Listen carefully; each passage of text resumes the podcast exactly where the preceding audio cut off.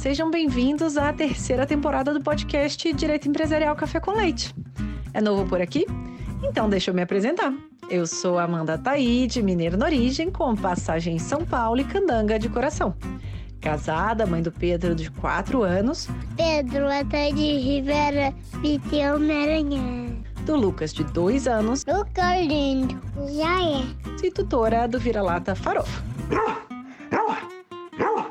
Sou professora doutora da Universidade de Brasília, UNB, dos cursos de Direito Empresarial, Concorrência, Comércio Internacional e Compliance. E esse é um podcast idealizado e planejado para as turmas da graduação em Direito Empresarial na UNB, nas disciplinas de Direito Comercial 1. A cada aula, um novo episódio sincroniza com o tema daquele dia. Mas o podcast não se restringe mais aos meus alunos pois todos os ouvintes, em quaisquer lugares do Brasil e do mundo, e em qualquer posição profissional que ocupem, poderão ter, com o nosso podcast, uma biblioteca virtual, em áudio gratuita, dos principais livros, capítulos ou trechos de livros, artigos acadêmicos essenciais para a compreensão do direito empresarial no Brasil. Eu estou muito animada para tomar a próxima xícara de café com leite com vocês. Bora comigo? A nossa xícara de café com leite de direito empresarial de hoje vai tratar de um livro super interessante, intitulado Contrato entre Sócios, Interpretação e Direito Societário, que foi publicado em 2013. E para isso a gente vai ter a alegria de contar com a participação da própria autora, a Mariana Conte Craveiro. A Mariana possui graduação em Direito Comercial pela USP, mestrado em Direito Comercial também pela USP e doutorado em Direito Comercial pela mesma universidade, a USP. Tem experiência na área de direito, com a ênfase em direito comercial, atuando principalmente nos temas de direito societário, então fusões, aquisições, joint ventures, pactos parasociais, acordos de acionistas, contratos comerciais, direito econômico e antitruste. É autora de livro e artigos sobre direito societário e arbitragem, além de membro das melhores instituições de arbitragem em todo o Brasil. A gente foi orientado pela mesma professora orientadora na USP, a professora Paula Forgione. E a Mariana também foi recomendada pela professora Judite Martins Costa na última temporada. Então, professora Mariana, muito obrigada por ter aceitado o convite para participar do nosso podcast, por apresentar, de um modo simples, curto e gostoso, esse tema dos contratos entre sócios. Olá, Amanda. Para mim é uma satisfação enorme estar participando desse projeto tão interessante que você é, implementou, é, de conversar com os autores das obras. Acho que é uma contribuição fantástica que você tem dado a todos que se interessam pelo direito empresarial. Te agradeço realmente bastante pela oportunidade. Espero trazer aqui algumas pitadas ou, ou colheradas de açúcar para colocar no nosso café. Então, professora Mariana, de onde que surgiu a inquietação que te levou a querer escrever esse livro sobre contratos entre sócios, que foi fruto né, da sua tese de doutorado sobre contratos parasociais patrimoniais? Olha, é, eu sempre tive muito interesse por esse tema, é, desde que eu comecei a fazer estágio em direito societário no final dos anos 90, né, quando eu estava no segundo ano da faculdade e me intrigava muito. Era um escritório onde eu trabalhei por muitos anos é, uh, com um assessoramento de clientes estrangeiros que naturalmente faziam acordos de joint venture, acordos é, de acionistas e tudo mais. E aquilo me intrigava porque eu não entendia direito qual era o limite da autonomia das partes para celebrar esse tipo de ajuste sob o âmbito do direito societário, né? Eu talvez nem conseguisse à época uh, endereçar essa questão dessa forma, mas foi daí, foi da prática diária é, no escritório, primeiro como estagiária e depois como advogada, assessorando os, clientes e vendo quais eram as suas necessidades é, reguladas por esse tipo de contrato, é que me trouxe essa, essa vontade de estudar mais o tema, é, de estressar, como se diz, é, as principais questões é, atinentes a eles. E para gente, então, começar do começo. O que, que são os contratos para, para, para sociais patrimoniais e qual que é a razão né, da diferença de terminologia que você utilizou na versão final do livro, que passou a ser sobre contratos entre sócios? Bem, antes de mais nada, a diferença uh, de terminologia foi puramente uma questão do editor à época, né, uh, que achou mais uh, fácil de, de entender a, a expressão contratos entre sócios, inclusive na introdução do livro eu explico isso, né, é, e também uma forma de enfatizar o que é o objeto, o que é a finalidade, é, a proposta da tese e do próprio livro, que é enfatizar a circunstância de serem contratos, de serem pactos celebrados entre sócios e não entre quaisquer indivíduos, né? É, são partes que são, sobretudo, sócias, que são um, voltadas ao exercício econômico de uma atividade comum, não é?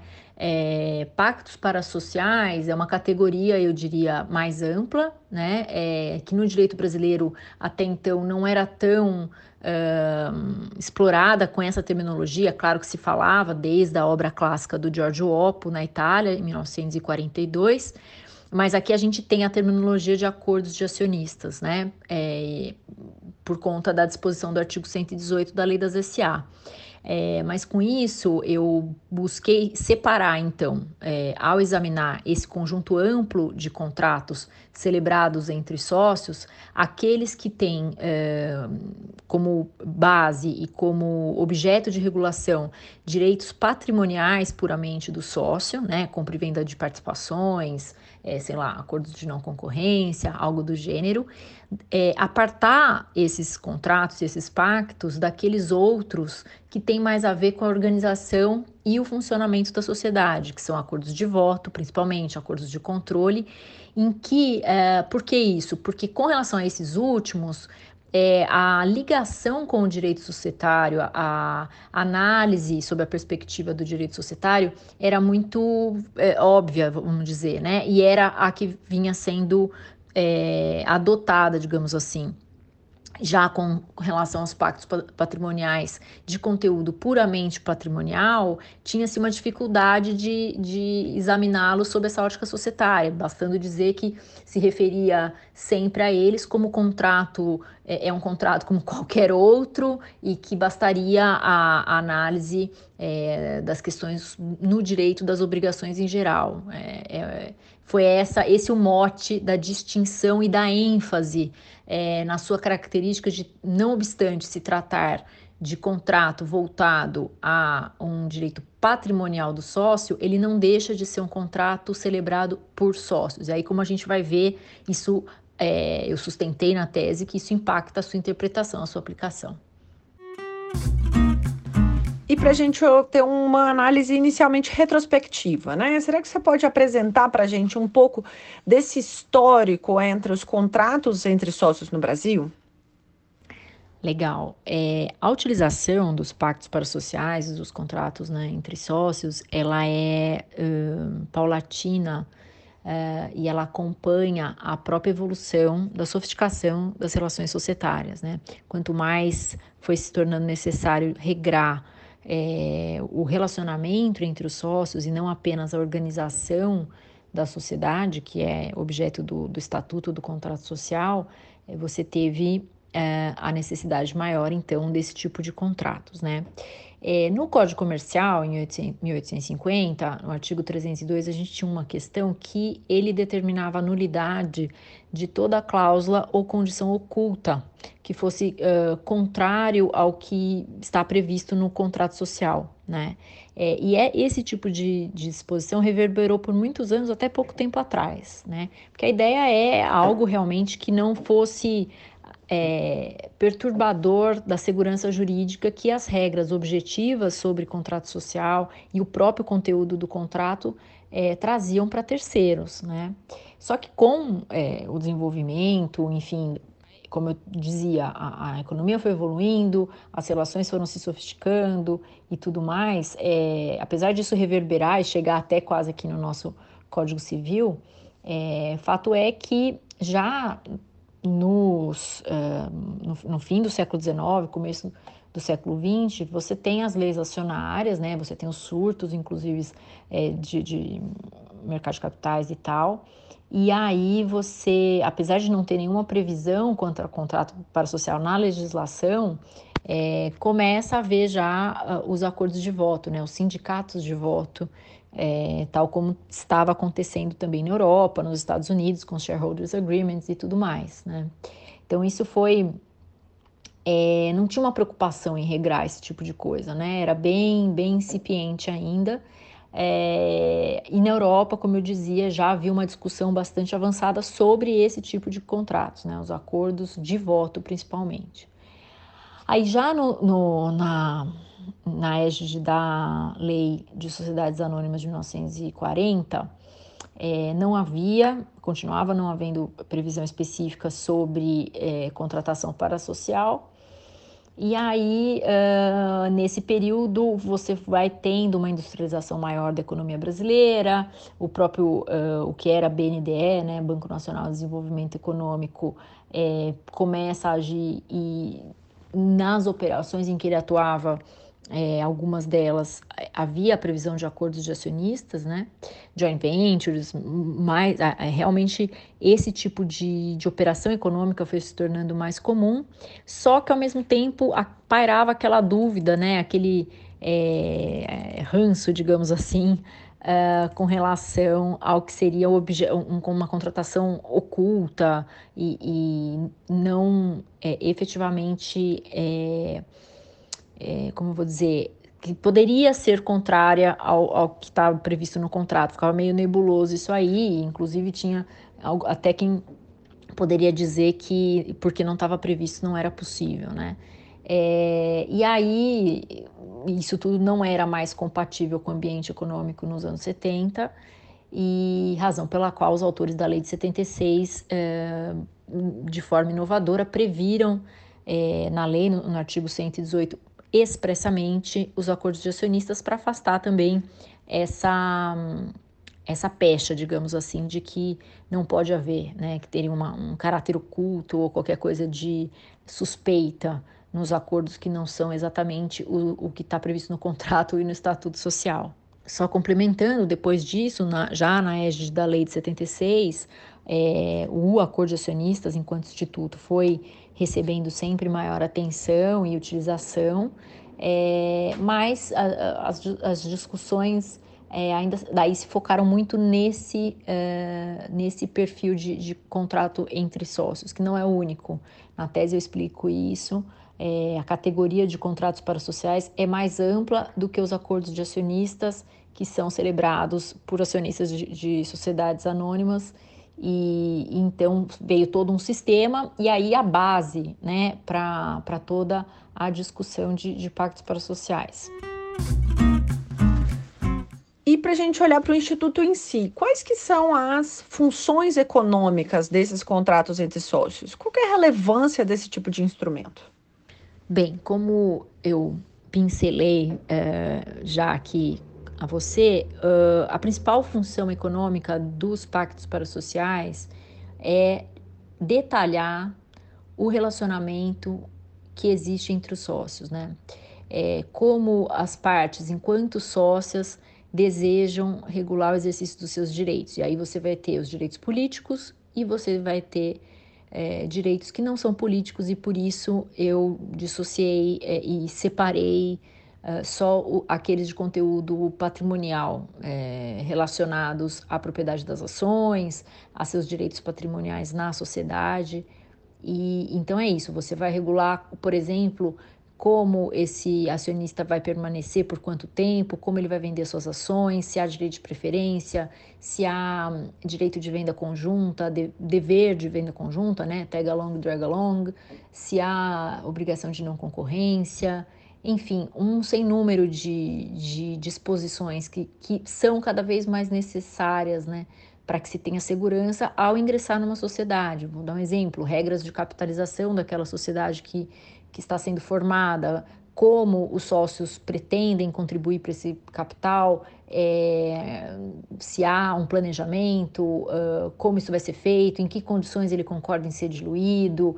Enfim, é, como eu disse, com a sofisticação das relações, a experiência também né, da, das, das empresas, dos agentes econômicos, é, de, de problemas que foram enfrentados por eles levaram à necessidade de documentar isso, de negociar isso de antemão, juntamente com a estrutura da sociedade. Se o Estatuto Social prevê a estrutura de como a sociedade vai ser, como ela vai funcionar, quais são seus órgãos e tudo mais, o acordo de acionistas ou o contrato entre os sócios é, foca nos sócios, né? Como esses sócios vão se comportar, quais são seus direitos, como eu disse, tanto os políticos como os patrimoniais. Mas para análise eu precisei fazer essa, essa separação. E agora, será que você pode explicar para a gente, né, a disciplina jurídica dos contratos entre sócios, como contratos, contratos parasociais no Brasil? E como que eles não são caracterizados em outras categorias né, contratuais?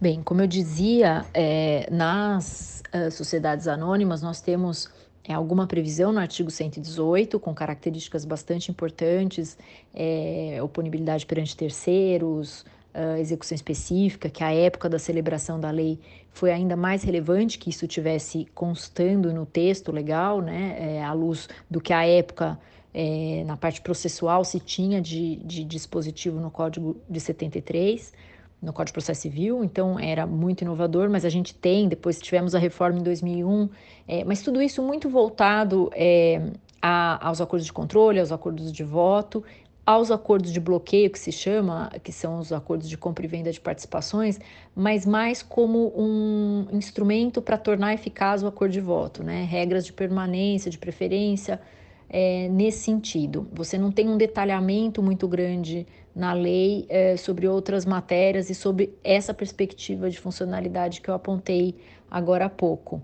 E no Código Civil, nós temos a regra de que, uh, com relação a outros uh, tipos societários, notadamente as limitadas, você tem ainda aquela questão de, de, de eventualmente você ter uma ineficácia né, do que contrarie o, uh, o disposto no contrato social. Né? Não se fala mais em acordo nulo, como havia a disposição 302 no Código Comercial, mas é só a previsão de ineficácia de, de acordos entre sócios, acordos de cotistas, é, cujo objeto seja contrário ao que está no contrato social. Basicamente, o que nós temos de disciplina é isso, né?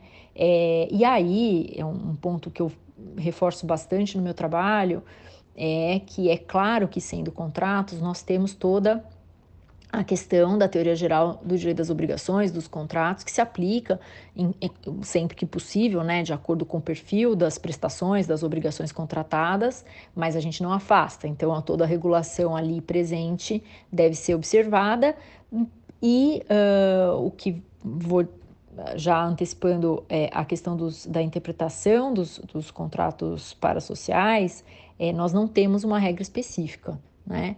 É, e por essa é uma das razões que me, me levou a estudar isso e a tentar propor algo. E agora, partindo para o coração da sua tese de doutorado e do seu livro, né? Quais que são os elementos, então, de interpretação desses pactos parasociais patrimoniais no direito brasileiro? O que, que você propôs no seu livro? Bem, é, o que eu propus fundamentalmente é que é, o fato de serem contratos entre sócios, né, justamente shareholders agreements, ou né, acordos é, que são celebrados em vista desse relacionamento societário, é, o grande mote da tese é dizer que eles devem ser interpretados à luz do direito societário é, em que pese eles sejam regrados e a, a sua disciplina, é, os institutos, enfim, da teoria geral dos direitos das obrigações sejam a sua base e eles devam uh, estar conformes a isso, é, é sim necessário que eles guardem respeito às preocupações, por assim dizer, tuteladas pelo direito societário. Então, de nada adianta prescrever uma série de direitos e tutelas na lei societária, né, com base nos, nos focos que, que, essa disciplina tem,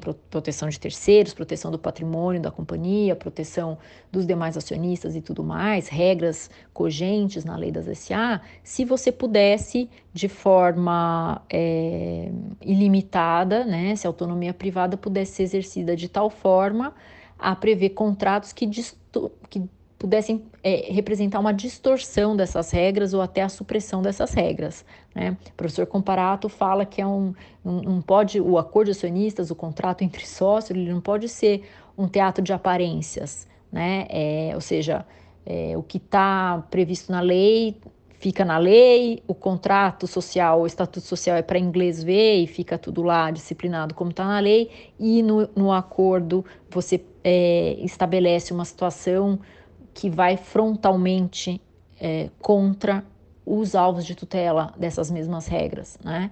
Então, fundamentalmente, é esse foi o norte do meu raciocínio.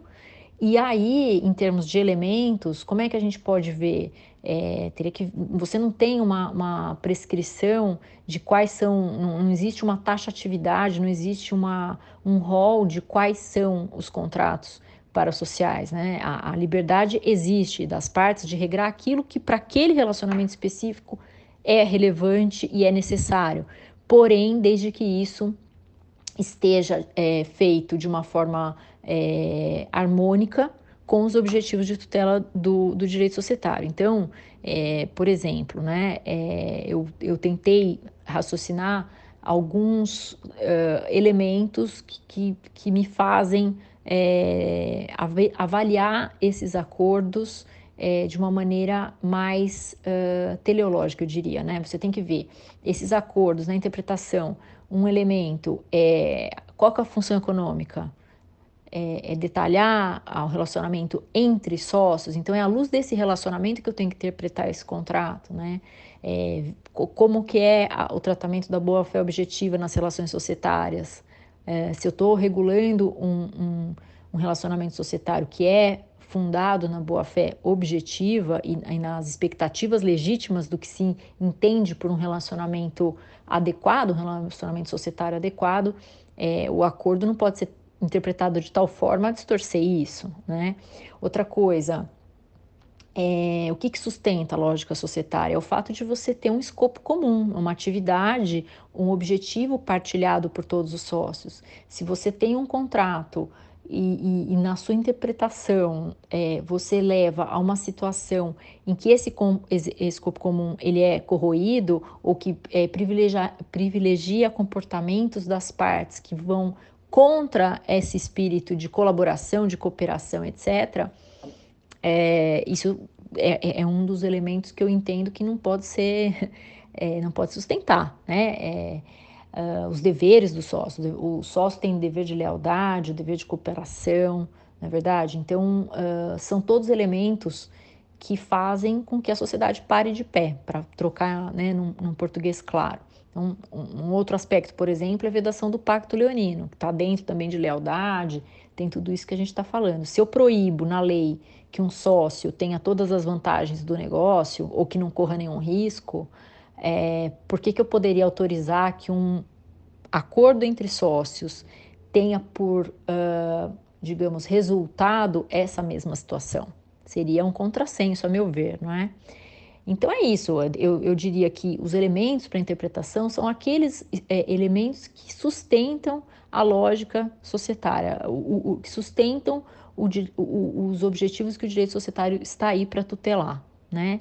É, boa fé objetiva, confiança e expectativas legítimas da relação societária, deveres dos sócios, escopo comum, uh, vedação de pacto leonino e direitos de sócio, né? Quais são os direitos mínimos e, que ainda que não estejam ali é, apontados na lei de forma explícita decorrem dessa mesma lógica que eu me referi. Então, direito a não restar prisioneiro da sociedade, né? Uh, direito a permanecer associado, é, você não ter a sua participação diluída injustificadamente. Alguns estão previstos no artigo 109 da Lei das SA, mas outros não estão explicitamente, porém decorrem dessa lógica toda que a gente precisa observar. Não é? Então, é, eu acho que é isso, basicamente. Não é fácil de explicar assim tão rapidamente, mas, é, em uma palavra, elementos que dão sustentação à lógica societária. Eles devem ser uh, utilizados e considerados quando se interpreta acordos entre sócios e não friamente se dizer que trata-se de partes privadas e, e enfim, que tem autonomia para celebrar o que quer que seja, é, desde que se respeite as regras do direito das obrigações. E por fim, caminhando para o final, uma pergunta é, dessa terceira temporada. Queria que você comentasse alguma, algum tropeço, algo na sua trajetória profissional que não aconteceu como planejado, mas que foi importante para a sua vida, que você poderia compartilhar para a gente, como uma recomendação né, para os alunos que tiverem interesse em estudar, em trabalhar com direito empresarial no Brasil. Olha, eu não sei se eu consigo identificar um tropeço específico, né? Eu acho que uh, as experiências são muito importantes na nossa vida. É, por exemplo, eu não entrei logo no mestrado, logo que me formei, é, inclusive é, estu queria estudar outra outra questão. Aí fiz o mestrado numa sobre participação do Estado em sociedades anônimas. À época Hum, todo mundo ficou meio, meio assim, em dúvida da relevância disso, me diziam que basta o que está nas, nas regras de sociedade de economia mista, e eu ficava encafifada com isso e falava, não, é, eu quero entender melhor essa, essa dinâmica né, que, que se dá entre os diversos interesses dentro de uma sociedade, dentro dos perfis de acionistas diferentes. Então, o meu mestrado não foi algo fácil para mim, foi muito difícil.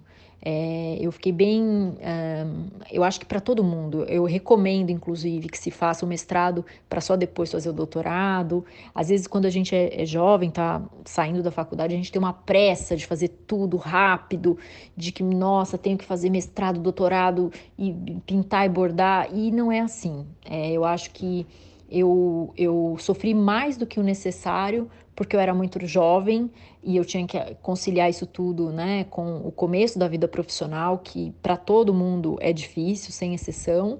É, mas foi uma, uma lição importante para mim é, e eu fui para o doutorado muito mais firme, muito mais é, preparada é, mais, estava, digamos assim, mais forte, né? Já tinha um, um, estofo melhor acadêmico, a minha a qualidade da minha pesquisa foi outra, a minha segurança, ainda tive inseguranças inúmeras durante a tese, tem hora que a gente quer jogar tudo pro alto e fica perdido mesmo, mas eu acho que se eu poderia, se eu, assim, um, um conselho, vamos dizer, é isso, é ter calma, né? É, é decantar um pouco as coisas antes de fazer.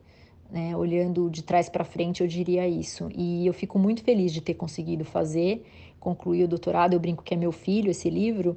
É, foi muito suor, trabalhando ao mesmo tempo, ralando. E, e, é assim, a vida é assim, né? A gente, o tempo não para para a gente fazer as coisas, a gente tem que conciliar. Acho que para mim seria essa a dica que eu deixaria para os mais novos. E por fim, a última pergunta, já tradicional no podcast, quem que você gostaria de ouvir aqui? Quem que, se você visse, saísse o alerta do Spotify falando qual é o novo tempo, a, novo episódio, que você na hora iria parar para ouvir é, e quem que seria então a sua recomendação? Ai, Amanda, tanta gente boa, tem muita obra bacana, interessante. Eu estou muito feliz que nos últimos 10 anos é, tenho visto assim uma qualidade crescente na produção é, em direito societário e fico realmente muito feliz de ver isso. É, eu tenho um, um, carinho especial pela obra do Luiz Daniel é, Rajmussi, que é sobre suspensão do exercício de direitos do acionista. É um tema relevantíssimo que uh, não, não vinha sendo explorado, não, não, não havia material sobre isso antes. É uma perspectiva realmente pouco adotada, pouco dominada, eu diria, né, pela, por todos nós que trabalhamos com direito societário, a gente esquece um pouco disso. E é uma ferramenta é, super interessante que já não é dessa lei, já vem a, a, desde outros diplomas no Brasil, já vem essa previsão, né? É, e é pouco explorada. Então, eu acho que é um, é um assunto muito importante, é, muito bacana. e sem prejuízo de tantos outros, como eu disse, eu tenho colegas fantásticos aqui que eu poderia recomendar muitos já, já inclusive fizeram parte do programa aí do, do, do, seu, do seu trabalho, mas eu pensando assim rapidamente, é, outro dia mesmo estava comentando sobre isso e eu acho que é uma obra excelente, que merece ser ouvida e conhecida. Professora Mariana, muitíssimo obrigada pela sua presença aqui no nosso podcast. Uma alegria retomarmos esse contato e tomar uma xícara de café com leite virtual aqui para o nosso podcast. Um café da manhã muito gostoso com você. Muito obrigada. Espero que até a próxima. Nossa, eu que fico muito feliz, muito honrada. Peço desculpas até, porque às vezes falando assim de improviso e em curto tempo a gente se atrapalha um pouco com as ideias, mas é algo espontâneo. Eu acho que nisso tem a beleza também do trabalho que você vem desenvolvendo. Parabéns de novo, Amanda.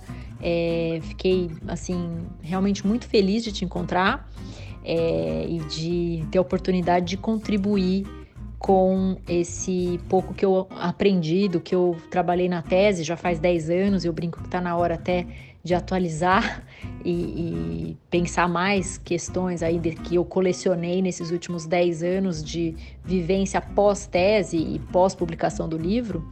E fico à disposição de você, dos ouvintes, para qualquer dúvida, para qualquer assunto relacionado ao tema. Vai ser um prazer seguir contribuindo. Um abraço.